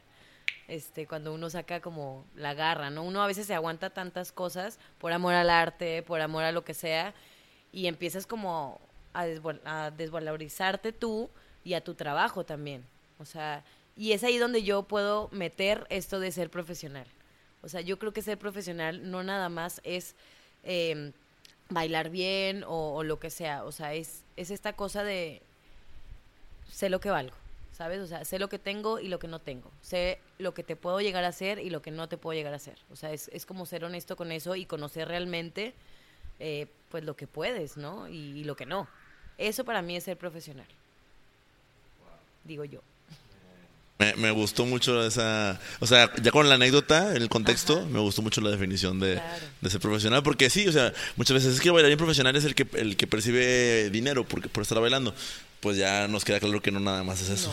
No, no, no, nada más es eso. Y es a veces a lo que yo voy con, con muchas personas que, que dicen sí a todo, ¿no? Por, por no querer perder algún proyecto o lo que sea. Y es como de, no, o sea, a veces tienes que decir no. O sea, no esto, no lo otro y darte tu taco. Porque por personas como ellas que dicen que sí a todo, después nuestro trabajo está pues no bien pagado o lo que sea. O Totalmente sea, de acuerdo. Sí. Mientras uno se vaya dando más valor a su trabajo, mucho más vas a cobrar y mucho más van a cobrar las otras personas, ¿me explico? Entonces, es, es más bien como cambiar un poquito la mentalidad que tiene México con, con los artistas, realmente. O sea, porque eso yo creo que es el principal motivo porque la gente piensa que no se puede vivir de esto, que no, que esto, que es pu- o que es puro quilombo, o sea, que es puro o sea, como fiesta y, y drogas y alcohol y, y no, o sea, realmente no es así, o sea, es cada quien, cada quien agarra sus sus ondas como quiere, ¿no? O sea, sí a lo mejor estás más expuesto porque estás en la fiesta, pero pienso que eso viene de tu casa, o sea, totalmente. Vaya, eso también es súper importante. Sí. De ya los valores que te inculcan en tu casa. Ya, pues, Sí, sí, porque mucha gente es como, ay, Andrea, es que tú siempre andas en la fiesta. Bueno, sí, pero tú tomas más que yo, querida. O sea, ¿qué onda? O sea, o tú te metes cosas raras. y, ¿Qué onda? O sea, pero sí, o sea, siempre te tachan así a ti, o sea, de, de, de fiestero, de, de desmadroso, de quilombero, o sea, es eso y realmente no. Oye, ¿de, de dónde proviene? A- a- al principio de, de la entrevista hablábamos de estos, de estos términos que traes de, otros, otros estados, Ah, de otros sí, países. sí, ¿De dónde proviene el de quilombo? El quilombo argentino. Argentino, sí, mis hermanos argentinos. ah, sí, la verdad es que sí hago como mucho match con los argentinos y En donde sea que esté, siempre termino juntándome con argentinos. oye, oye, Andrea, bueno, eh, ahorita ya creo que con, eh, con la historia de, del cómo del cómo asciendes a, a, la, a la primera de, del ballet de, de Amalia Hernández, pues ahora sí me, gustaría que nos pudieras platicar un poquito de, cómo es, ha sido tu experiencia, porque ya esto fue uh, las vueltas alrededor del mundo, o sea, ya, ya le había recorrido todo México y ahora empezaste a recorrer todo el mundo y ahora sí que empezaste a cumplir lo, que en aquel momento le, respondiste tú a tu papá, ¿verdad? Yo solamente sé que quiero andar por todo el mundo, entonces, eh, ¿cómo, qué, qué, experiencias tan bonitas o chidas has tenido como con la primera? Eh, alrededor del mundo. Fíjate que estuve poco tiempo ya, o sea, en realidad nada más me tocaron tres, este, dos giras. Este, me salí justo antes de ir a Sudamérica, pero me tocó ir, tuvimos una gira que regularmente dura aproximadamente de dos a tres meses por Estados Unidos, este, y a Francia. Y bueno, ya después yo me fui a, París y a, bueno, y a Londres, estuvimos en Londres. Este, esas fueron los que, las salidas que me tocó con el ballet y es, es una vibra increíble. Yo creo que me empezaban a marcar desde las de aquí. O sea, realmente cada, cada estado tiene su, su público y su vibra. Yo creo que la, la que más me ha marcado, hablando así de México, ha sido el, el Cervantino. Ese ha sido, yo creo que, de las cosas que más me han puesto como a vibrar. Me acuerdo que, que llegando, o sea, era mi primer Cervantino y había un montón de gente. Y yo decía, wow, o sea, es, es, temprano, o sea, todavía falta para función y ya están formados. Entonces me acuerdo que yo me acerco y le digo, ay, ¿desde qué horas tienen formados? Tenemos tres días aquí. Y yo, ¿qué? O sea, sientes como una parte de que es súper padre, pero la otra es como una responsabilidad realmente cañona. O sea, que dices, güey, o sea, tienen tres días aquí formados solo para venir a ver el ballet, ¿no? Entonces, bailar en la Lóndiga de por sí tiene su encanto, o sea, es un escenario maravilloso y aparte te permite ver todas las casitas, o sea, es increíble. Guanajuato tiene una vibra maravillosa, ¿no? Entonces me acuerdo que yo ya entré así como empezó la función y me acuerdo que bailábamos azteca y era la primera vez que yo bailaba azteca, me gusta mucho azteca.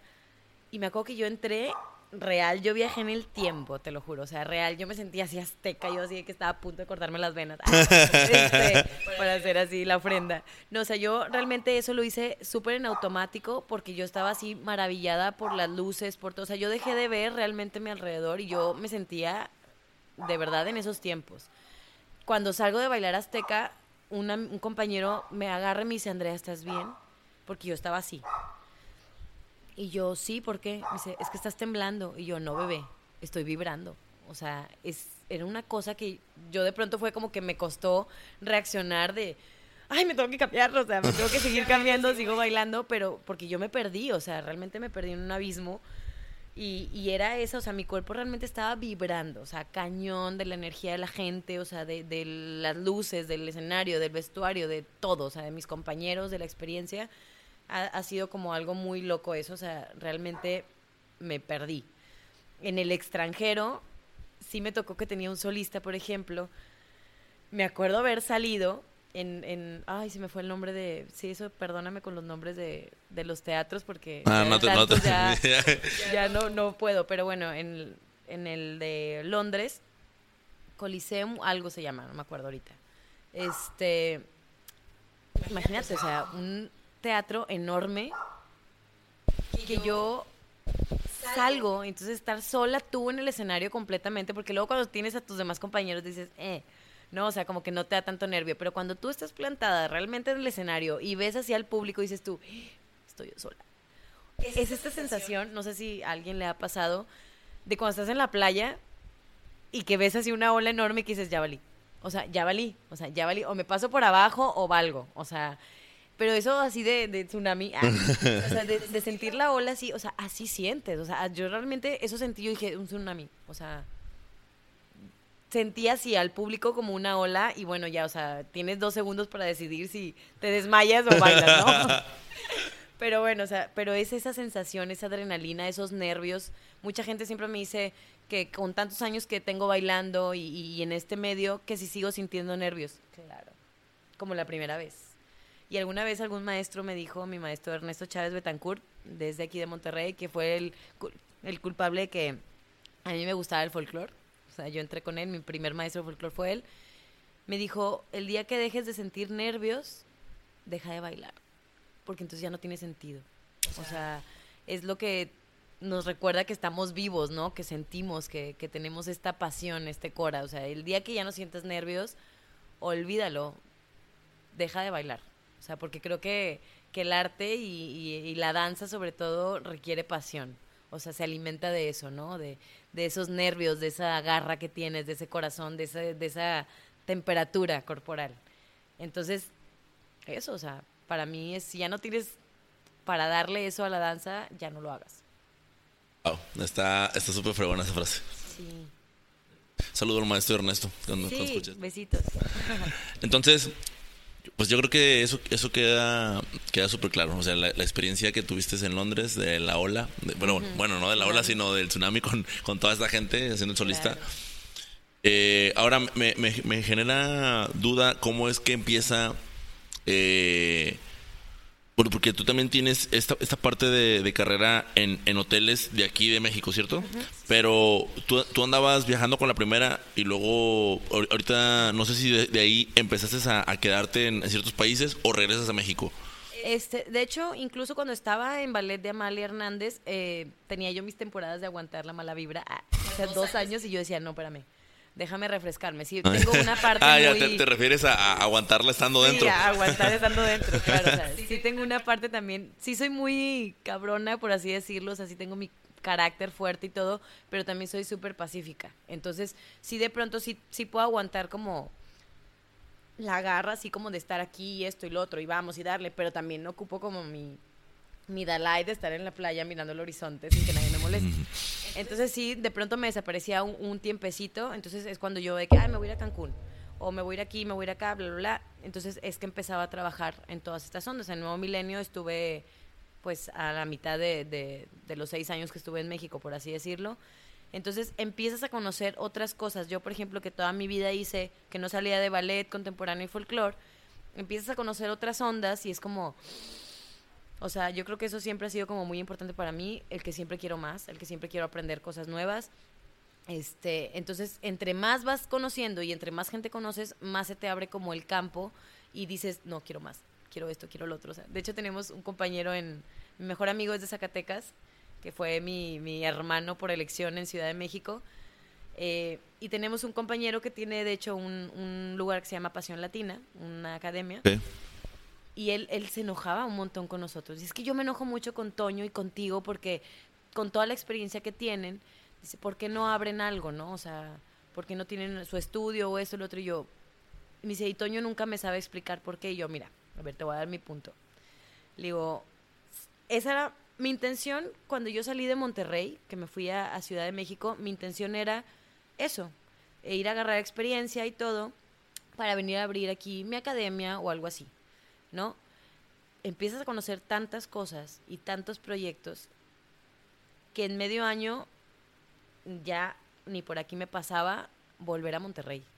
O sea, era como, no, o sea, todavía me falta conocer un montón de cosas más. De ahí cambió un poco mi ideología de, de ahora creo que mi principal motivo es realmente servir como un ejemplo o apoyar al talento que hay en México, porque realmente es mucho, y que sepan que no es tan, tan difícil salir al extranjero, trabajar en otras partes, hacer cosas grandes. O sea, ese es mi mayor motor ahorita. Este, pero bueno, digo, eh, entre más conoces, digo, menos preparado te sientes. Digo, a menos a mí me pasa. O sea, que conoces tantas cosas como, da clases de eso, ay, no, no, espérame. O sea, todavía no soy, no, todavía me falta. ¿Sabes? O sea, todavía me falta. Digo, cada vez me siento menos capaz porque cada vez sé que me faltan muchísimo más cosas que aprender. O sea, yo quiero llegar. Obviamente, eso, pues, el baile es así, nunca vas a dejar de aprender. Pero siento que todavía me falta bastante por aprender para llegar y poner algo realmente que les vaya a servir demasiado. O sea, que les vaya a abrir las puertas a muchas partes. O sea, quiero hacer contactos, quiero hacer todo eso. Le digo, para que sea más fácil mandar gente a otros países, gente mexicana, y que realmente vivan esas experiencias y que no se queden con el, ay, que hubiera sido de esto, que hubiera, si hubiera, si hubiera, si hubiera, si hubiera. O sea, porque realmente Latinoamérica, me atrevo a decir Latinoamérica, no nada más México, todos los latinoamericanos realmente estamos tan llenos de tantos prejuicios, de tantos miedos por la cultura que tenemos y realmente no es tan difícil. O sea, yo, yo lo hablo, o sea, yo lo digo, no es difícil. O sea, a veces la gente me dice, es que a ti todo se te hace fácil. Y yo, es que es fácil. O sea, realmente es fácil. Lo difícil es romper estos paradigmas de, neta, voy a dejar todo lo que tengo. O sea, toda mi estabilidad. Realmente nunca estás estable. O sea, y yo se los pregunto, o sea, y te lo digo porque tengo gente con sus trabajos estables, con sus vidas estables, que me dicen, nunca estoy estable. Entonces digo, güey, mejor mejorando del tinguantango, o sea, así como quiera va a ser lo mismo, mejor sufro en la playa que en la oficina. O sea, es, esta, es esta onda que yo quiero como llegar a, a, a, la gente joven, sobre todo, que dices tú, tienes toda la vida por delante, tienes todo el tiempo del mundo, o sea, sal, haz y deshaz lo que quieras, o sea, porque realmente después no vas a tener que contar cuando estés gratis. no va a ser divertido. Ay, no manches. Créeme que ahorita, no sé, cada vez que, ve, que, ves, que, que ves que me acerco a la computadora, me acerco a ver el minuto y segundo donde dijiste cierta frase que yo digo, se pasó de lanza. se pasó. Y, y, qué chido, o sea, qué chido que ahorita lo, lo que te mueve es, es precisamente eso de, de, tener la experiencia para poder animar a otros, ¿no? O sea, Exacto. eso se me hace súper bueno y qué bueno que, que, estás ahorita aquí en el podcast. Estoy seguro que vas a mover a muchísima... Y no nada más a través del podcast, sino a través de tu, de tu experiencia propia, de tu vida propia. El otro día platicábamos de... Que, te, que yo te pregunté antes de que, de que vinieras, de hecho. Me dije, oye, es que no, no he visto videos tuyos en tus cuentas de Instagram, o sea... Este, pues estoy confiando a ciegas que bailas. Claro. no sé, realmente. No, sí, fíjate y, que me... Sí, dime. Ah, bueno, y, y, y estoy seguro que, que, si todavía con todo esto que, que, estás viviendo, que ahorita estás platicando, que, que uno ni siquiera se imagina, ¿no? O sea, to, todo esto que hay detrás, uh -huh. eh, si aparte te vieran, te vieran bailando, eh, todavía sería muchísimo más la gente que estaríamos de que no manches, Andrea, se pasa de lanza, o sea. No, mira. Eh, yo realmente he pecado mucho de eso. Te digo que yo soy muy mala con la tecnología, ya ves que te lo dije hace rato. Sí. Siempre he sido muy distraída en esa onda. Siempre, toda mi vida. Entonces, realmente a veces es que, es que nunca te tomas fotos, o es que esto, o es que lo otro. O sea, por ejemplo, también de los viajes. Luego ya después me arrepiento porque digo, o sea, disfruto tanto el momento yeah. que se me pasa por completo de que, ay, voy a grabar. Ahora ya soy más de, de, de estar grabando cosas, o porque ya me lo puse como propósito, de verdad, porque era una cosa de bueno, fuiste a tal parte, a ver fotos, y yo. O sea, no me tomé, o sea, porque siempre estoy como de que aquí y acá, y, y, aparte soy una persona muy fácil de impresionar, que a mí una mariposa volando es como, ay, una mariposa. O sea, y me voy, o sea, realmente soy muy así, soy muy distraída en ese aspecto. Tengo, Tengo varios videos y todo bailando, eh, igual como muy escasos, porque nunca, casi siempre ando sola para empezar. O sea, siempre, o sea, no es como que, ah, papá y mamá me graban, no. Entonces, realmente siempre he estado solita desde hace mucho tiempo y no tengo como para decirle a alguien que me grabe, ¿sabes? Es como es como difícil porque pues convives nada más con tus amigos bailarines que entonces también están bailando y los de la música están poniendo la música, entonces es, es, para mí ha sido como complicado, pero ya ya lo tengo como como propósito de que no, no, no, sí, o sea, sí tengo que poner a alguien o dejar el celular ahí o lo que sea, ¿no? Casi no subo a Instagram este, y porque siempre he sido muy celosa. Yo creo que es una parte como mamoncita de mí. Que, porque, de hecho, también, igual cuando cumplí 15 años, me acuerdo que mi mamá se súper enojó conmigo porque yo no quise bailar en mis 15 años. O sea, imagínate que, ay, eres bailarina y no bailas en tus 15 años y yo sí. Yo que me quiera ver bailar, que pague un boleto. Oh, ¿Qué? Siempre he tenido como esa parte. No tanto, es como madre. broma. Es como broma, es broma. Pero va más por la parte de, de yo respeto mucho el escenario, ¿sabes? O sea, yeah. es como que es más como por, por esa parte de respetar el arte, de respetar lo que uno hace, de respetar la música, de respetar a mis compañeros, a los músicos. Eh, va más como por esa parte. O sea, que no voy a andar bailando, por ejemplo, igual también cuando salimos de antro y toda esa onda, como que, ay, Andrea, tú eres bailarina, baila. No. O sea, yo bailo ahí como tonta, porque así me gusta bailar así. O sea, eso es mi trabajo, esta es mi pasión, o sea, esto es mi vida normal, ¿no? Entonces, por ahí también soy como medio celosa en subir ciertas cosas. Yeah. Realmente es algo inconsciente, que no me doy cuenta hasta que la gente me dice que porque eres así, ¿no? pero... Sí, o sea, sin querer, esta, o sea, esta forma de, de, de, pensar tuya, al final de cuentas, pues pues que no, no te vas a ver motivada por grabar, ¿sabes? Si, si esa es tu, forma de pensar, es como que, ah, mejor, no, pues yo respeto mi arte, entonces, o lo grabo o no lo grabo. No, pues, y nada, después, aparte de que no tienes cómo, va. Sí, Pero exacto. dices, ah, ahorita, y ya, ya, no, no, no representa algo importante para ti. Ajá, ¿no? o sea, yo casi siempre estoy como muy clavada, o sea, en ensayos y todo eso estoy como, porque luego Sí, me sí. distraigo, te digo, con cualquier cosa, entonces neta tengo que estar como muy, muy enfocada. Este, pero no, ya, ya voy a subir, ya, pero voy a ya a dijiste, lo, lo estaremos compartiendo ahí en nuestras redes sociales también. Claro. Eh, Oye, entonces, ahora, eh, quiero, quiero saber, porque no, no- no sé si así pasó, que al, al momento de tú salir al extranjero y empezar a bailar fueras, eh, o, mm, ¿se enlaza algo así o se engancha alguna posibilidad de que te ven allá y, y te invitan después para quedarte allá? O, o más bien es, te regresas a México, bailas acá en, en tu experiencia en hoteles y después te vas a China? ¿O cómo, se engancha una cosa con la otra? Este, lo mismo, o sea, te digo, vas conociendo tanta gente de otros países, de todo esto, que esas conocen a otras gentes. Toda esta vida es de contactos, totalmente, totalmente. Entonces, y te digo, de que seas como biznero y toda esa onda, entonces ya, o sea, de repente en- sale fácil, por así decirlo, porque son tus conocidos. De que, oye, es- está tal proyecto, ¿vas? Sí, si no, no, está bien, bla, bla, bla. Algo que yo peleo mucho aquí en México, sobre todo en Monterrey, que de hecho le agradezco a mi padre esa vez que no me dejó ir.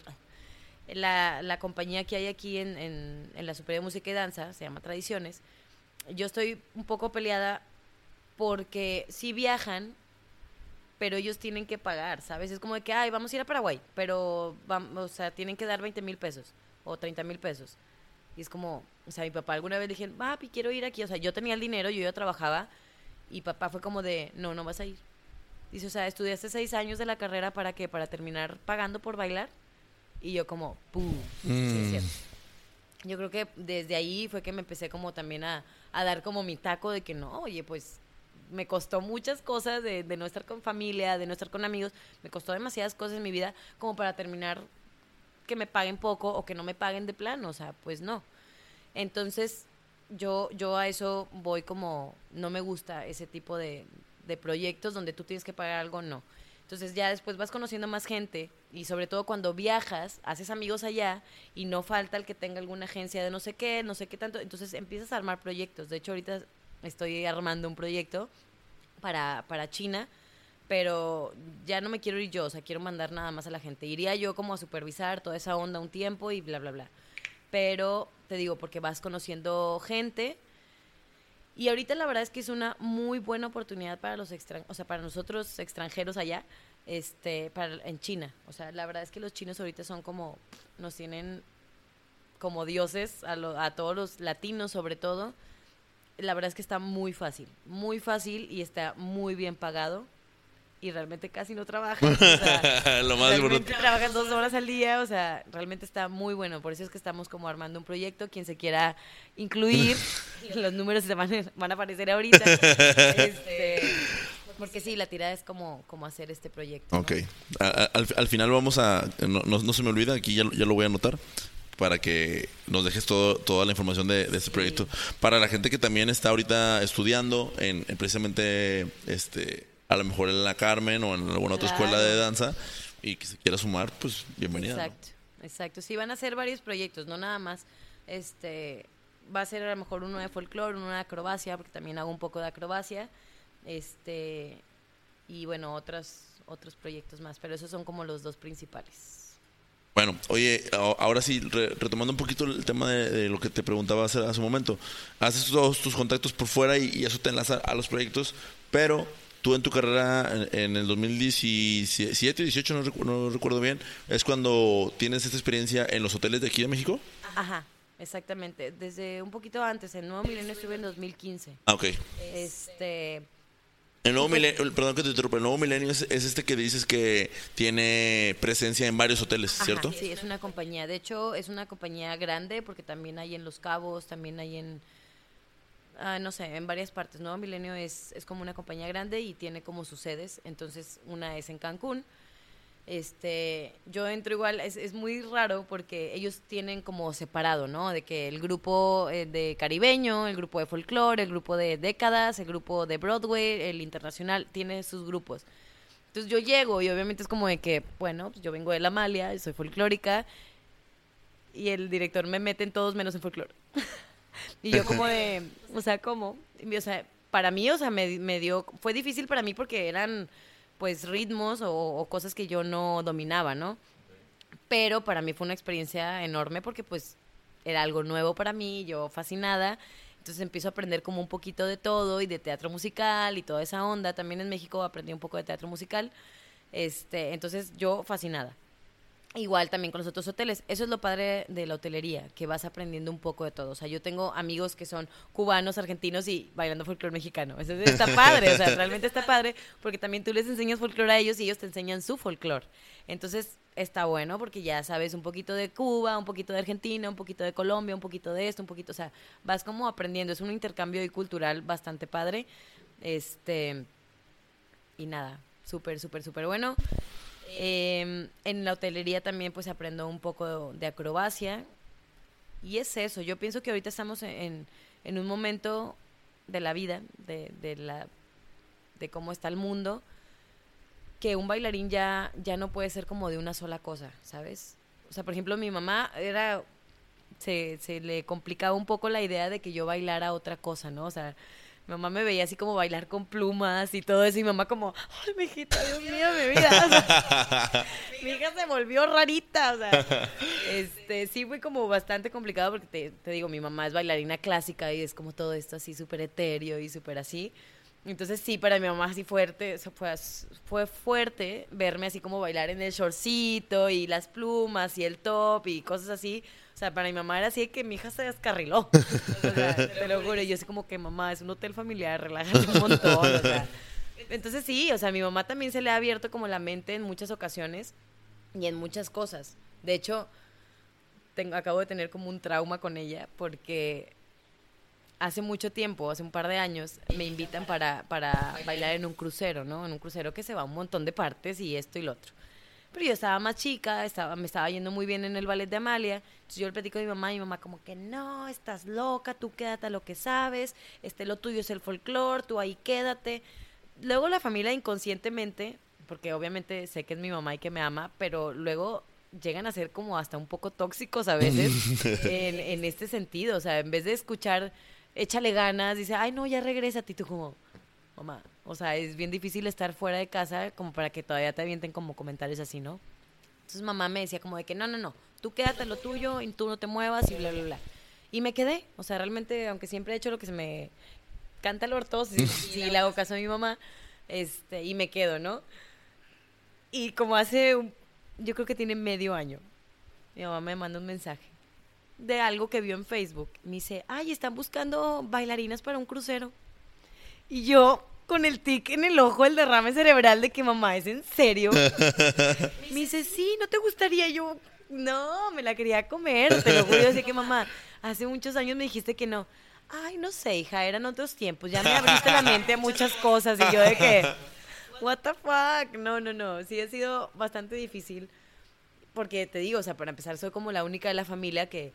Yo soy la oveja, la oveja bailarina, la oveja tatuada, la oveja bailarina, la oveja, yo soy la oveja de toda mi familia porque la real so, todos son muy tranquilos. Yeah. Yo siempre soy la que no vive en la casa y, y se salió sin estar casada y todas estas cosas.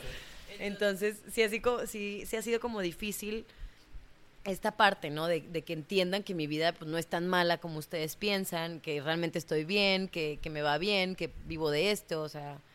Entonces sí ha sido complicado, pero a final de cuentas ahí voy, poquito a poquito Por, ahí voy. Porque incluso cuando te fuiste, o sea, regresando un poquito, cuando te fuiste a México, o sea, tú nunca habías vivido sola, ¿cierto? O sea, esa fue tu primera experiencia. Bueno, no, sí viví sola aquí un, un tiempecito, porque ¿Eh? mi trabajo estaba lejos, te digo que trabajaba en Ciénega de Flores. Ah, de verdad. Entonces viví un poco como que me quedaba un poco más céntrico ya. para moverme a mis trabajos, pero realmente fue muy poco. Pero pues sí, como quiera, no deja de ser impactante uh -huh, para las sí, familias que la mujer se vaya y uh -huh. que ¿dónde está? Pero claro. sí va a ir de blanco y la chingada. Claro, claro, claro. No. A mí ya me desheredaron. Ah, sí, sí.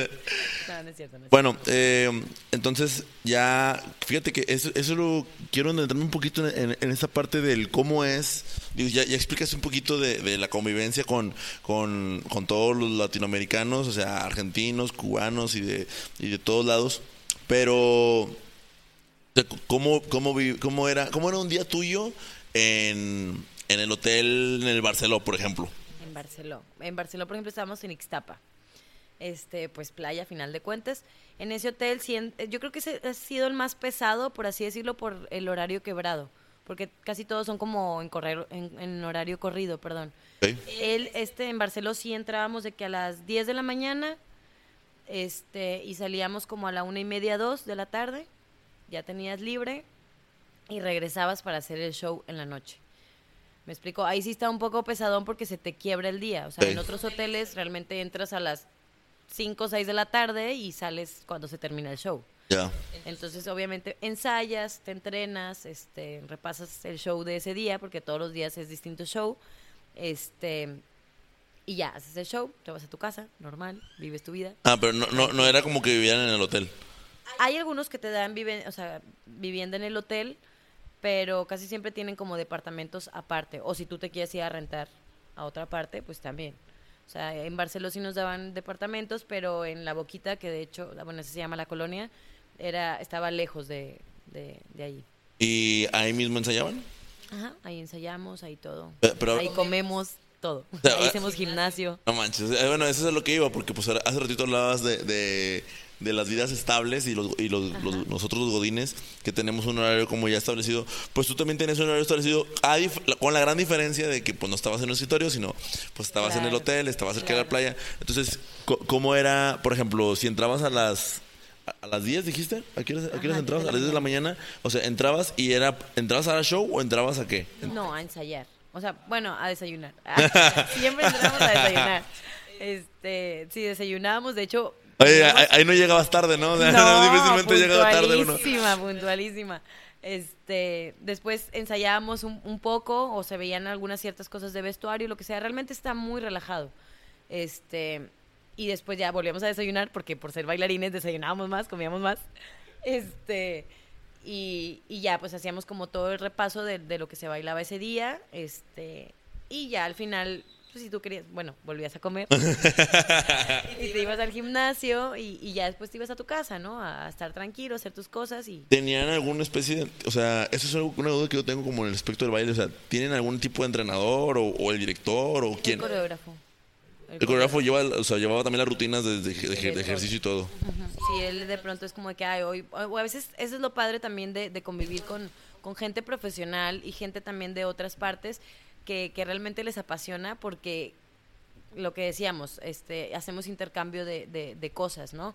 Entonces, por ejemplo, en el hotel era como de que, ah, pues mi fuerte es el folclore, ah, pues el mío el folclore argentino, ah, pues el mío el ballet, y, el- y nos agarramos de que mañana clase de ballet o qué, y todos a tomar clase de ballet, y esto y lo otro. Entonces, eso es lo padre de, de trabajar con gente profesional que, que ama lo que hace, porque luego si te encuentras así con gente que dices...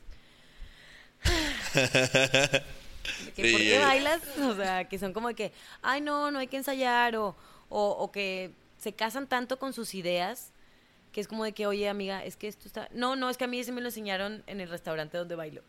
Ay, no, pues qué padre. O sea, si, si te avientas así, te topas con gente que dices, cállate, o sea, por favor, ¿no? Porque eso es lo que me molesta, yo creo que de los bailarines, porque yo siempre fui como de, ah, ok, voy a aprender, voy a aprender, o sea, a lo mejor esta persona me trata mal, pero ¿qué importa? O sea, si yo sé que le puedo aprender algo, adelante, ¿sabes? Y hay mucha gente que como que, ah, no, yo esto, yo lo otro, es que donde yo trabajo así es, y es como de que, o sea, no. Sí, y, y más en este momento que como tú decías, o sea, tan globalizado de que, ah, en- neta, que te vas a casar con tus ideas cuando aquí hay ideas de todo el mundo? todo, o sea, exactamente. O sea, a mí me pasó ahora, eh, ahora que estoy en China. No voy a decir nombres para no quemarla, pero te pasaste. Tú este, sabes quién eres. Tú sabes quién eres. Este, sí me llegaba, o sea, como que escuchaba. Bueno, o sea, tam- también para empezar, o sea, comprendo un poco porque son personas que nunca habían salido, ¿sabes? De, de, de Ciudad Juárez, son de Ciudad Juárez. No me maten en Ciudad Juárez, por favor. este, nunca habían salido, te digo, se dedican como a trabajar en, en, en algún restaurante, que está bien, o sea, no se desvaloriza el trabajo ni nada, pero no se compara a, a otras experiencias, ¿no? Y, y esta mentalidad que yo decía, ay, no, no puedo creerlo.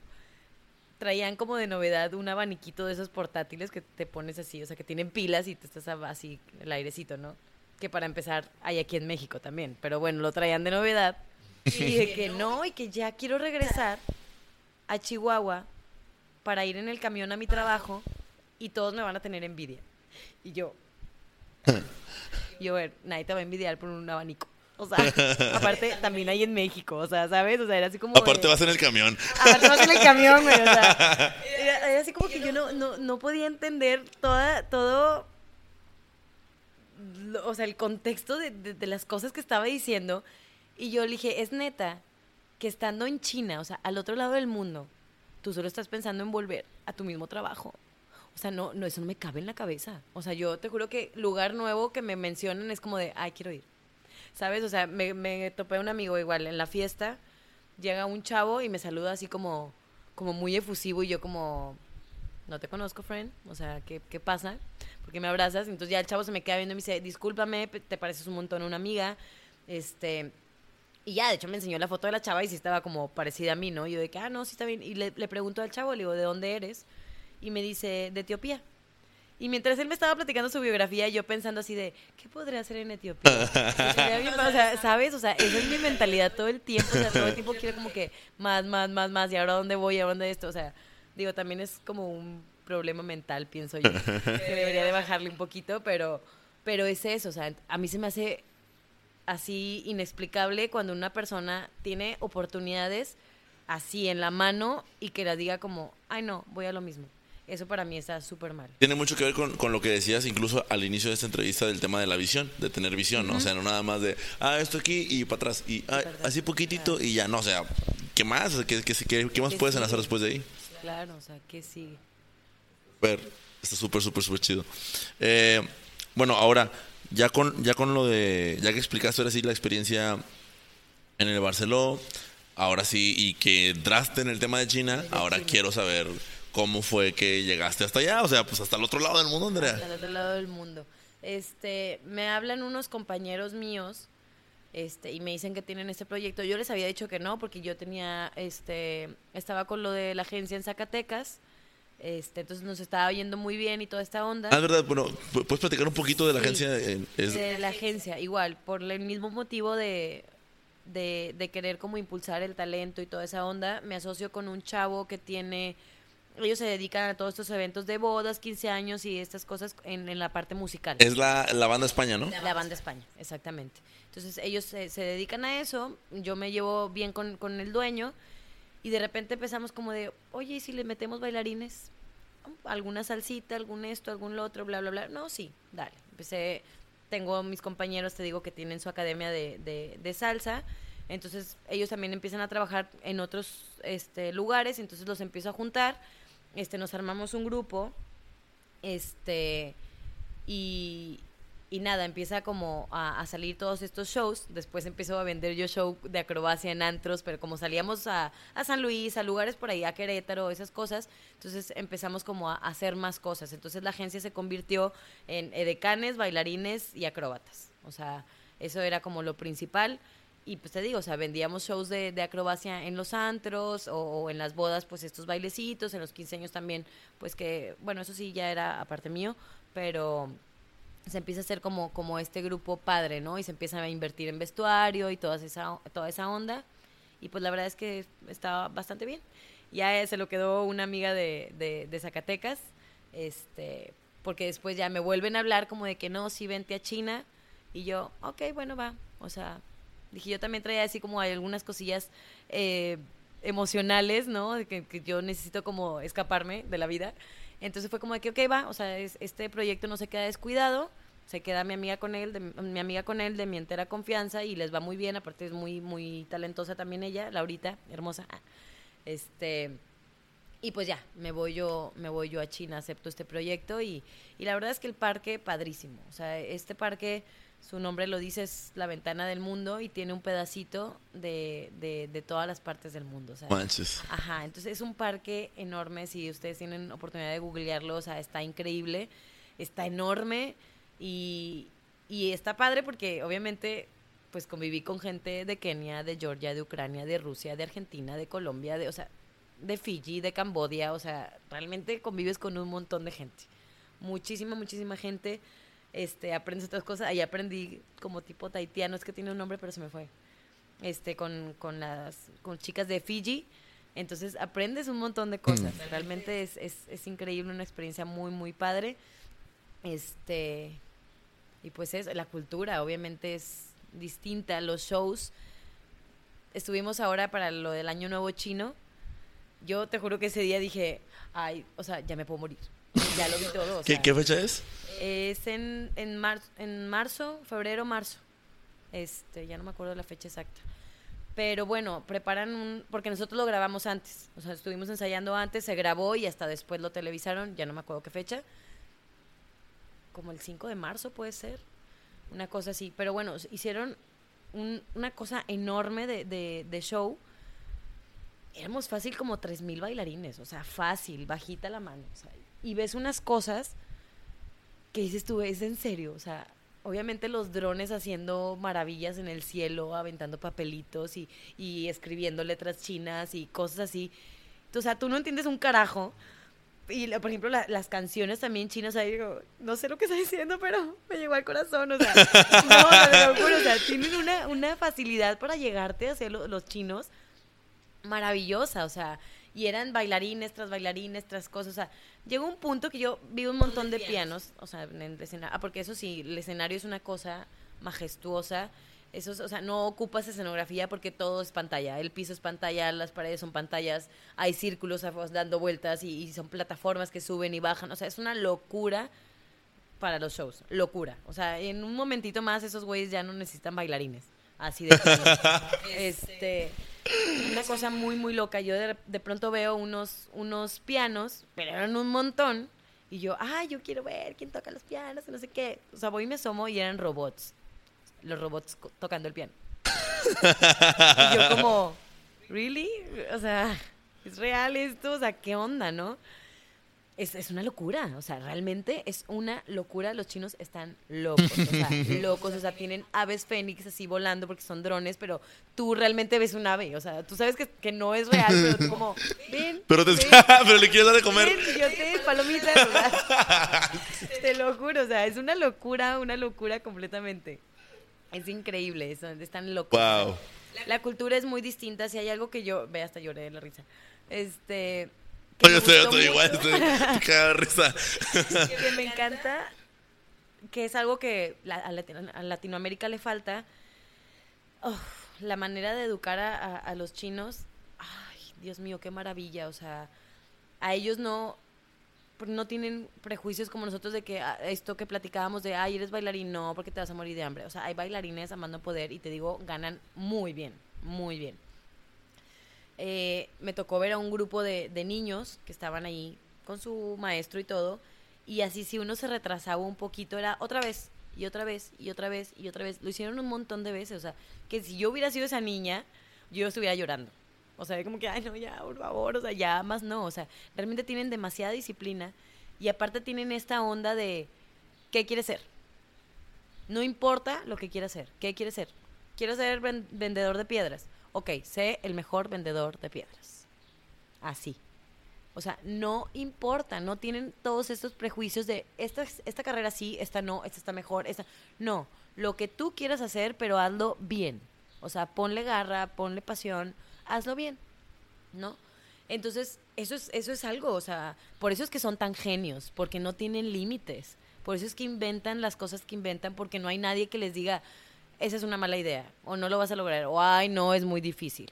Que son comentarios que sí o no estamos acostumbrados a escuchar hasta de nuestros propios padres, ¿no? Que son los que más nos aman, los que más quieren lo mejor para nosotros, pero por la cultura que traemos, es, o sea, a veces la familia te, te empina, ¿no? Con el perdón de la palabra, pero realmente a veces son ellos los que te detienen como un poco, ¿no? No, no, o sea, ah, sí, no, creo que es to- totalmente de acuerdo en el hecho de que nos estamos limitando constantemente, ¿no? Nosotros mismos. Cañón, cañón, completamente nos, nos limitamos nosotros, este, nosotros mismos. ¿Qué, qué, qué, qué buena experiencia compartes de- de, China. La, la neta es que estoy, estoy, estoy muy sorprendido. Qué, qué, chido todo lo que, lo que te tocó vivir, eh, incluso en el, en el Año Nuevo Chino. No, este, ¿Cómo era? Ah, ¿por qué dices que nada más eran dos horas de trabajo en, el, en ese lugar? Ah, bueno, no, en donde trabajaba yo no. Ah, Ok. Este, pero sí hay otros lugares que es también ¿no? como mi tirada regresarme un ratito porque realmente es un trabajo muy fácil y está muy bien pagado. Pero por ejemplo, donde yo trabajaba teníamos este cuatro shows al día, pero te estoy hablando que nuestros shows son de 10, 15 minutos, o sea, realmente no es cansado. Ok. Entonces teníamos función una a las 11, es la única que odiaba porque me cortaba el día. Tengo que yo odio lo que me corta el día. Entonces una a las 11 de la mañana, para las 11 y media yo ya estaba libre. De 11 y media hasta las 3 tenía otra, a las 3, a las 4 y a las 5. Y yo a las 5 y media yo ya estaba libre absolutamente de todo. Entonces realmente trabajas real, real, real, o sea, si sumas los 15 minutos y 15 minutos de las grandes funciones, o sea, realmente trabajas muy poco. Claro que está la, la onda esta de calentar, de maquillarte, de peinarte, de todo eso, pero, pero realmente es un trabajo muy fácil, realmente no es cansado y tienes todo el tiempo para, para entrenarte, para aprender otras cosas, o sea, yo por ejemplo estando allá, mis tiempos libres era como que me hice amiga de un colombiano que daba clases de bachata, no sé qué parte, y ay, pues voy a tomar clases, y esto y lo otro, o sea, vas como conociendo cosas y haciendo otras. Wow, qué, qué manera de, nacer. Bueno, este Andrea, yo creo que podríamos pasar bastantes horas de hablando de, tu, de tu experiencia, pero lo que más me interesaba rescatar era, era esto, o sea, de cómo desde la preparatoria en donde estabas con estudiando dos carreras al mismo tiempo, son una técnica y, y la Carmen Romano, pues terminaste en China, o sea, no fue algo de la noche a la mañana, no fue una experiencia bonita en este en el ballet de, de Amalia. Digo, obviamente tuvo cosas buenas, pero pues Sí, también sí, tuvo muy. cosas también complicadas. Pero lo que quiero es de que todo requiere trabajo duro, esfuerzo para poder llegar hasta, hasta donde llegaste y ahorita pues poder decir, mira, quiero hacer que más gente llegue hasta allá, ¿no? Entonces, este, una vez que rescatamos esto, vamos a, a pasar a la, a la segunda parte de la entrevista, en donde pues lo que hago siempre es tra- trato de tomar como referencia, yo, a lo mejor y no eres mucho de ver películas con- porque andas para arriba y para abajo, pero hay una película en donde se llama Encuentro conmigo mismo y es de sale, sale Bruce Willis. Y en esta película eh, este, esta- el personaje se topa con consigo mismo pero de niño, ¿no? O sea, es cuenta que es- este, es- de repente tú ves a Andrea a los 15 años, ¿no? Pero ella no sabe que, que- quién eres tú. O sea, tú, tú empezaste a ver ciertas cositas y ciertos este, rasgos y cosas que hace que es tú.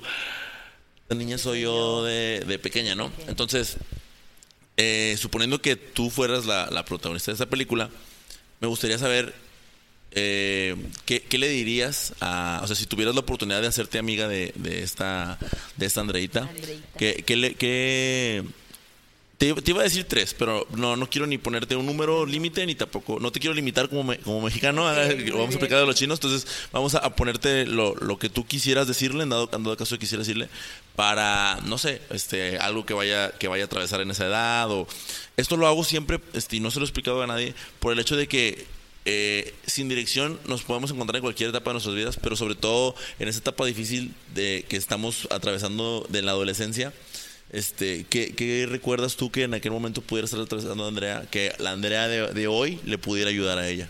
Este, yo pienso que un poquito de lo que te contaba hace rato, eh, de esta onda, siempre he hecho lo que se me canta el orto, la verdad, siempre, o sea, es- Esa frase está con madre.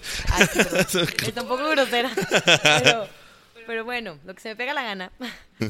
Eh, por, porque te digo, siempre he tenido como mucha hambre de, de- de aprender, de hacer esto y lo otro. Pero la verdad pienso que hubiera sido, hecho más cosas en mi vida. Iba a decir otra cosa muy grosera, pero no lo voy a decir. Este, porque me importa un cacahuate, ¿no? Lo que, lo que la gente pueda pensar de mí, pero siempre ha sido muy importante lo que mi familia piense de mí. Entonces, creo que, que me limité mucho por, por quedar bien con mi familia en muchas este, cosas. Yo así a mi Andrea más chiquita, ay, que te valga madre, o sea, realmente para todo, o sea, para la familia, para eso, mientras no estés dañando a una persona o a ti física o emocionalmente, este, no, no hay bronca, ¿no?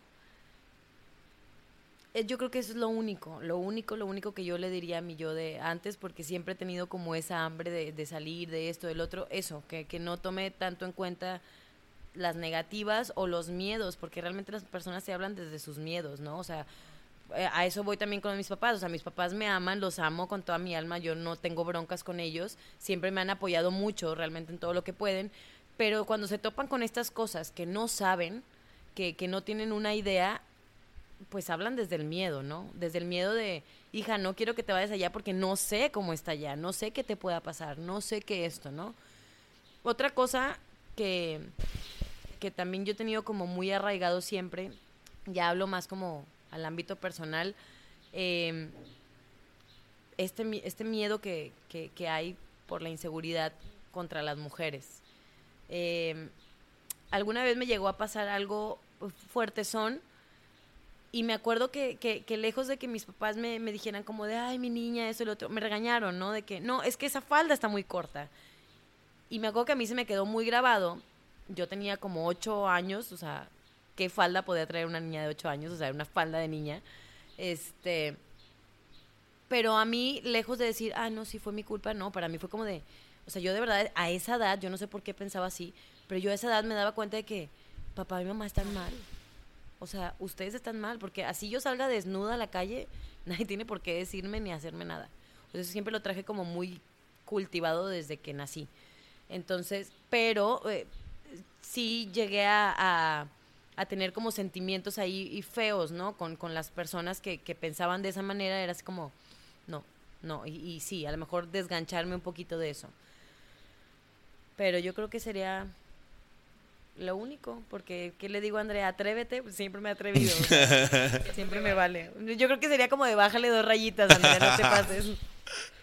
Excelente. Bueno, y ahora sí ya para, para cerrar con la entrevista, este es, es esta parte en donde los entrevistados eligen sus preguntas. Eh, del 1 al, del 1 al 9 me vas a decir un número y el número que elijas es, es el- la pregunta que te toca. Ay, qué nervios. Ok. Comienza, por favor. Dos. El 2 dice, ¿cuál ha sido el mejor consejo que te han dado? El mejor consejo que me han dado ¿Mm? en, en decir siempre lo que pienso. Eso, o sea, como no quedarme callada. A veces puedo pecar de hablar de más, pero yo creo que es de mis consejos más valiosos de realmente siempre decir lo que piensas, le pese a quien le pese. Claro, de las maneras correctas, igual vuelvo a lo mismo sin que lastimes a nadie y esas cosas, pero creo que es la base de todo, o sea, la comunicación, el, el decirnos las cosas, para mí es importante. Eh, y de pura casualidad, re- ¿recuerdas quién te lo dijo o no? Yo creo que papá. Muy bien, la segunda pregunta. Ay, nueve. Eh, ya sé cuál es. ¿Cuál es tu maldición favorita? Mi maldición favorita. Me chupa un huevo. es mi, mi, mi ¿Esa, maldición esa favorita. qué es argentina también o no? Argentina también. Sí, me chupa un huevo. Está horrible, ya sé, o sea, porque No voy a- la gente no. se queda así como de, ¿what? No voy a preguntar por qué. Pero es como me vale madre, o sea, ya, ¿sabes? O sea, ya, está, está chida. ¿Y la, la última? eh, seis. Dice, ¿qué extrañas de tu niñez? Ay, qué extraño de mi niñez.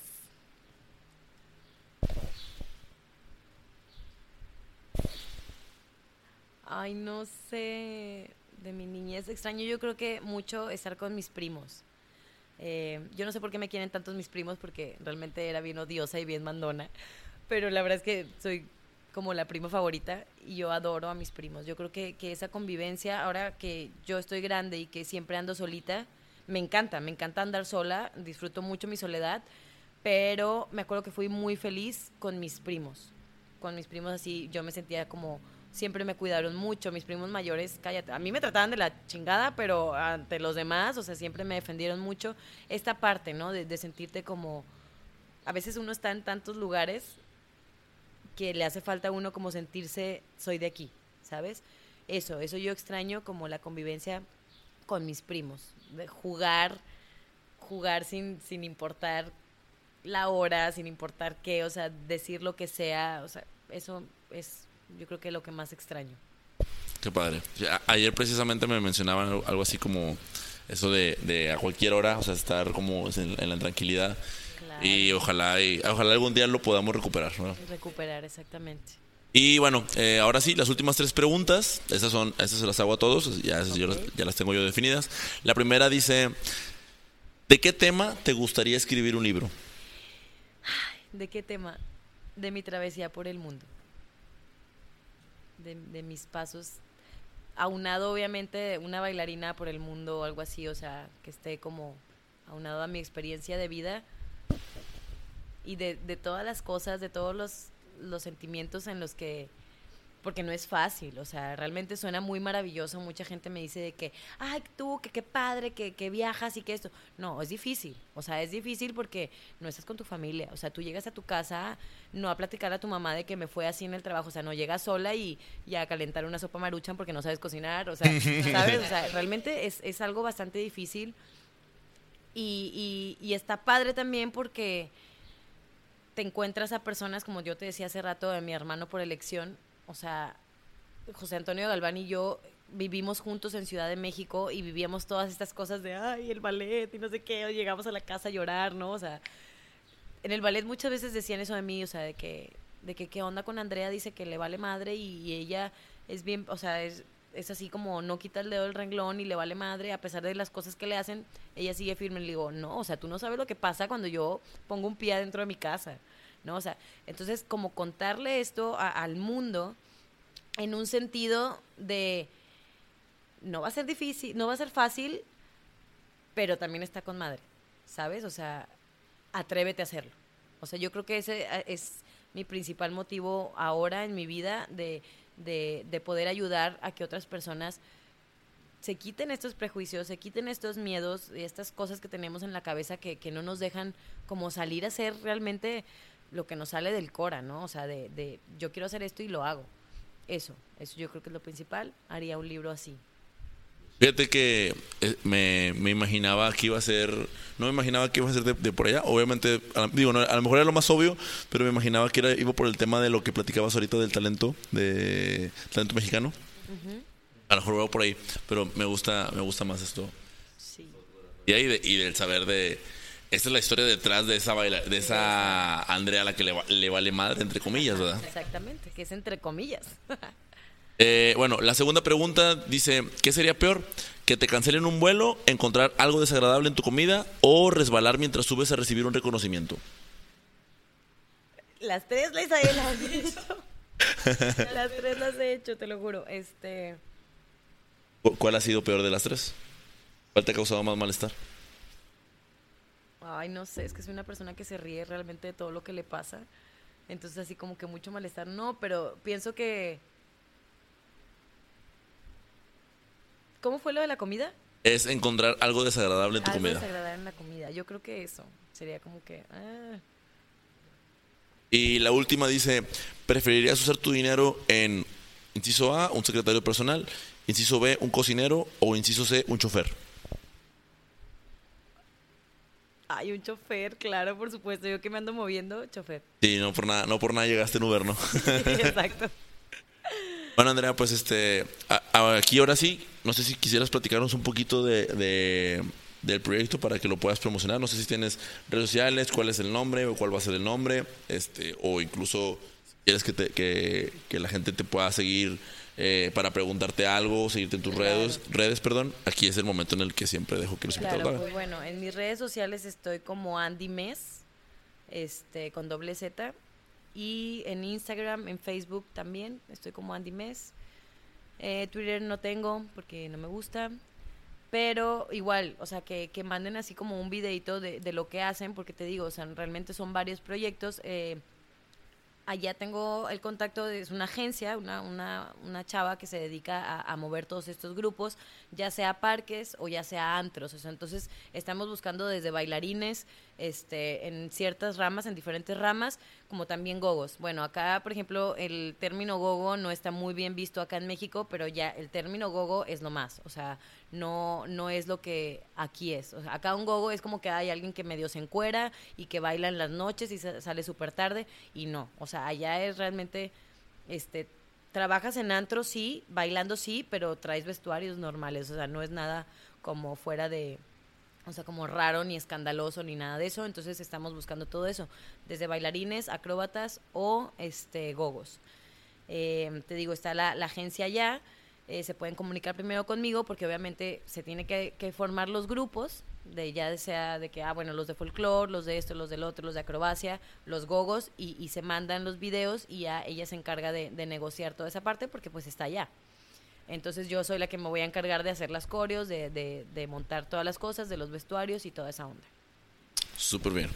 Y bueno, pues ya para, para cerrar, pues no me queda más que agradecerte que, que hayas hecho una parada aquí al, al estudio. Este, digo, porque pues sé que también fue así de voy a yo decir coincidencia, ¿no? No, no creo mucho en eso, pero fue que me tocó ver que estabas que andabas aquí pues digo, yo, yo, yo, he visto que andabas en China, en China, en China. Y dije, está aquí, dije, de volada, hay que aprovechar. Y pues estabas en Zacatecas, qué bueno que se, que se presentó la oportunidad. Este, y pues espero que, que puedan escuchar toda esta historia, toda esta gente que tiene el pensamiento de que, ay, Andrea es de una manera y ahora se van a dar cuenta por qué no. Claro, exactamente. Perfecto. Pues no, muchas gracias a ti por el espacio. También me, me encanta como compartir esto porque realmente también se cumple pues parte de mi objetivo, ¿no? De, de, cambiarle la mentalidad a, varias personas que no se atreven a, salir, a hacer. entonces, mil gracias y me encantó verte después de tantos años. este, y es lo padre, o sea, que vas como dejando un granito, ¿no? De, en las personas y eso está cool. Gracias, Andrea. No, gracias a ti. Bye bye.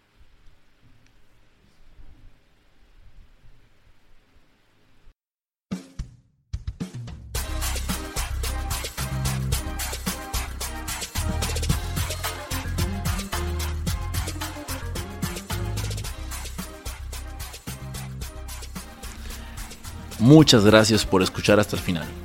Si te gustó y quieres apoyar este podcast, por favor no olvides presionar el botón de seguir en Spotify y picarle a suscribir en Apple Podcast. Esto nos ayuda a que cada día sean más las personas que nos escuchan. No olvides seguirnos en nuestras redes. El Instagram es arroba sin y el Facebook es sin dirección. Yo soy Mike Mora y nos escuchamos la próxima semana.